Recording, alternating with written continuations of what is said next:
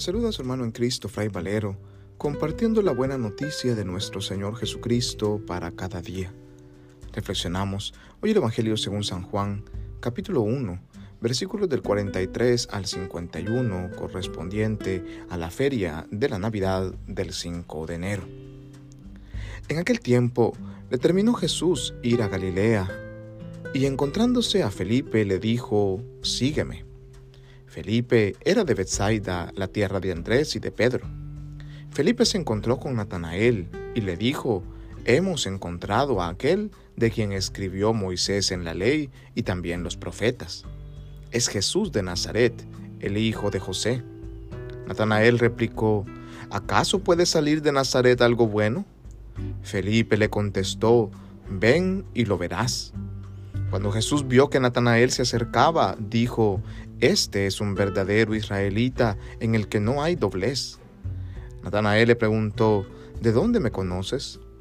Jesús le respondió, Antes de que Felipe te llamara, te vi cuando estabas debajo de la higuera. Respondió Natanael, Maestro, tú eres el Hijo de Dios, tú eres el Rey de Israel. Jesús le contestó, Tú crees porque te he dicho que te vi debajo de la higuera. Mayores cosas has de ver.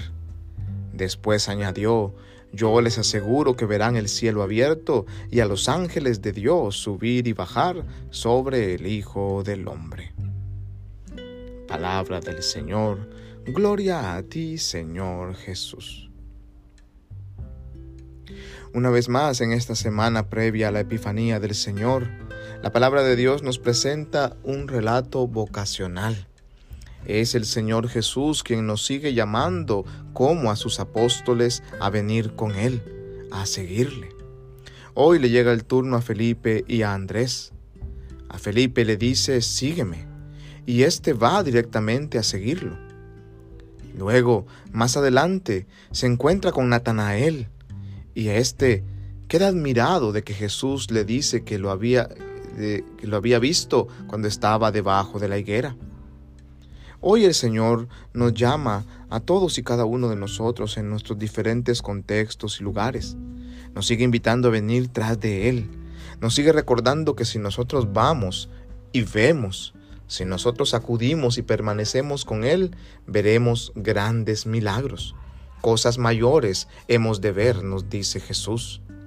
Yo les aseguro que incluso verán el cielo abierto y a los ángeles de Dios subir y bajar sobre el Hijo del Hombre, nos promete hoy Jesús. En esta semana el Señor quiere manifestársenos en su Epifanía. Como los magos de Oriente nosotros vamos siguiendo su estrella, vamos en dirección hacia Él, sin darnos cuenta que es Él mismo quien nos está llamando, quien está pronunciando nuestro nombre y nos está invitando a seguirle.